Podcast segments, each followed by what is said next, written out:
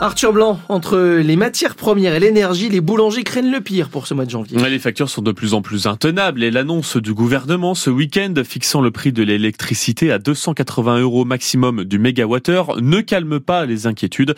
À Nancy, de Chibani, certaines boulangeries sont au bord du gouffre. Cela fait dix ans que Séverine Benoît est installée rue Jeanne d'Arc. Sa boulangerie dispose d'un grand parking pour la clientèle et accueille beaucoup de monde tous les jours. Sauf que depuis quelques mois, Séverine Benoît s'inquiète. Les prix de ses matières premières ont flambé. Ses factures de gaz et d'électricité ont été multipliées par trois. Après avoir licencié l'un de ses onze salariés, elle ne sait pas combien de temps elle pourra encore tenir. Elle a pourtant réduit tous ses coûts. Ah bah, on fait attention à tout. Déjà, on a pratiquement plus de stock, on travaille à flux tendu. Euh, les fours, eh ben, on fait nos premières cuissons le matin. Euh, après, on éteint nos fours. On rallume juste un étage pour midi. On fait un minimum de cuisson maintenant, alors qu'avant, on avait du pain chaud sur toute la journée. Quoi. Je pensais pas un jour pouvoir vivre ça. Quoi. Et puis nous, artisans, demain on arrête, on a quoi? Rien. Pas le droit au chômage, pas le droit à rien. Rien. Une peur du lendemain que partage aussi Maxime Martin, boulanger place Pinlevé à Nancy. Il a ouvert son magasin il y a seulement deux mois. Il s'est endetté sur sept ans avec un plan de financement équilibré au départ, mais aujourd'hui, avec la flambée des charges, tout est bouleversé. Il vit au jour le jour. Euh, moi, quand j'ai commencé les démarches, euh, on n'en parlait pas du tout. Hein. Là, cette heure-ci, c'est vrai qu'on bah, on, essaye d'y aller au jour le jour, parce que là, euh, plus les jours passent, il n'y a rien qui bouge, sauf les factures d'électricité et de gaz. Mais non, là, l'avenir je ne sais pas où qu'on va. La profession est appelée à se mobiliser à Paris le 23 janvier prochain. Un reportage signé de Chibani. Des mesures pour encadrer la chasse et réduire les accidents. Le projet de loi sera présenté ce matin par le gouvernement. Pas d'interdiction finalement de la chasse le dimanche, plutôt une application mobile pour signaler les lieux où une chasse est en cours. Une idée pas forcément efficace selon Gaspard Vautrin, directeur de la Fédération de la chasse dans le 54. Il estime que les promeneurs risquent de braver quand même ces zones de chasse comme ils le font déjà avec les panneaux en dur installés lors d'une chasse. Son interview complète est à écouter sur francebleu.fr. Au Brésil, la police a réussi à reprendre le contrôle de plusieurs institutions envahies hier par des manifestants. Le palais présidentiel, le tribunal suprême, le congrès, saccagé par des militants du président déchu Jair Bolsonaro, qui d'ailleurs euh, a condamné ces actes tout en niant que son discours ait motivé ces manifestants. Début aujourd'hui et pour euh, plusieurs mois du procès en appel des laboratoires Servier dans le cadre du scandale sanitaire du médiateur ce médicament présenté comme un antidiabétique largement détourné comme coupe-fin. Il y a deux ans, en première instance, Servier avait été condamné à 2,7 millions d'euros d'amende. C'est peut-être la déclaration de trop pour le président de la Fédération de foot. invité hier chez nos confrères de RMC après la prolongation de Didier Deschamps, poste de sélectionneur des Bleus, Noël Legrette s'est lâché en évoquant la légende Zinedine Zidane, lui aussi intéressé par l'équipe de France. Des mots peu aimables employés et qui ont immédiatement déclenché la polémique, Nicolas Perronnet. C'est Kylian Mbappé qui dégaine le premier sur Twitter. Zidane, c'est la France, on ne manque pas de respect à la légende. La star des Bleus remontée contre les propos du président de la fédération, interrogé sur l'option Zidane sélectionneur de l'équipe de France. Je l'aurais même pas pris au téléphone.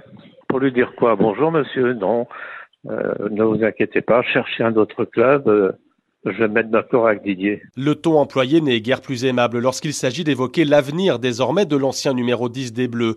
La piste du Brésil notamment, où des rumeurs l'envoient sur le banc de la ai rien à Il peut aller où il veut, dans un club. Il en aurait tant qu'il veut en Europe.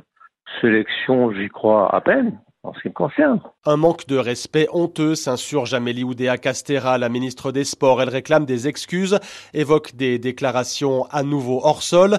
Réaction musclée en pleine audite diligentée par le ministère sur les dysfonctionnements au sein de la fédération sur la prise en charge des violences sexistes et sexuelles. Sur le sujet, Noël Legrette doit d'ailleurs être auditionné cette semaine. Et Zinedine Zidane, de son côté, a pour l'instant gardé le silence. On a tous sauté de joie du côté de Taon-les-Vosges. Les mots ce matin sur France Bleu Lorraine de Nicolas Clazadonte, président de l'ES Taon. Son club vient de tirer le FC Nantes, tenant du titre pour les 16e de finale de Coupe de France. Après avoir éliminé Sochaux, puis Amiens ce week-end, les Vosgiens vont donc jouer un club mythique de Ligue 1, quatre divisions au-dessus. On y revient sur francebleu.fr. Et puis coup de chapeau à Delphine Claudel, la fondeuse, grande gagnante hier d'une étape de Coupe du Monde de ski de fond en Italie. C'est la première de sa carrière à ce très haut niveau. Là aussi, on en parle en ligne sur francebleu.fr et l'application ici. Alors, euh, Delphine Claudel qui s'est entraînée sur notre, euh, dans notre massif vosgien, mhm. avec plein de neige. Sauf que là, en ce moment, il y en a pas trop. Non, il y en a pas trop. Alors, on pourra en avoir, puisque on vous parlait d'une limite plus neige à 1200 mètres, elle est en train de baisser Oula. assez fortement, 800 mètres actuellement. Eh ben. C'est-à-dire qu'on pourrait avoir déjà des, des petits saupoudrages blancs sur le- les sommets vosgiens. On attend pas mal d'averses aujourd'hui, averses euh, qui vont se succéder les unes aux autres. On aura essentiellement un temps gris hein, toute cette journée, assez peu de chances d'avoir des, des coins de ciel bleu. Et les températures, alors euh, 3 à 7 degrés, 3 en altitude, 7 degrés euh, dans la plaine, on aura 6 du côté d'Épinal et de Saint-Dié et Neuchâteau, 7 à Nancy, tous les ponts à mousson.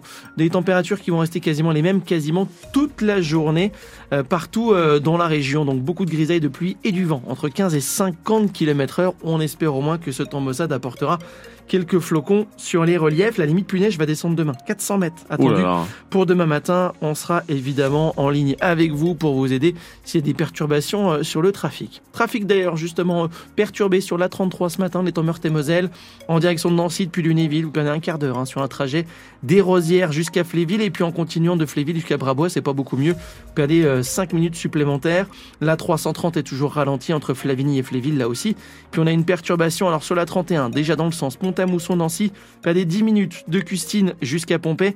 Et en direction du nord, là on a eu un accident à hauteur de cheminot et des perturbations avec euh, un 20 minutes même perdu dans un bouchon entre euh, Loisy et euh, Cheminot. Donc si vous prenez la direction de Metz, prudence. Dans les Vosges, c'est pas mal. Ce matin, on a quasiment rien à signaler. 03 83 36 20 20. Le 6-9 France Bleu Lorraine, Damien Colombo.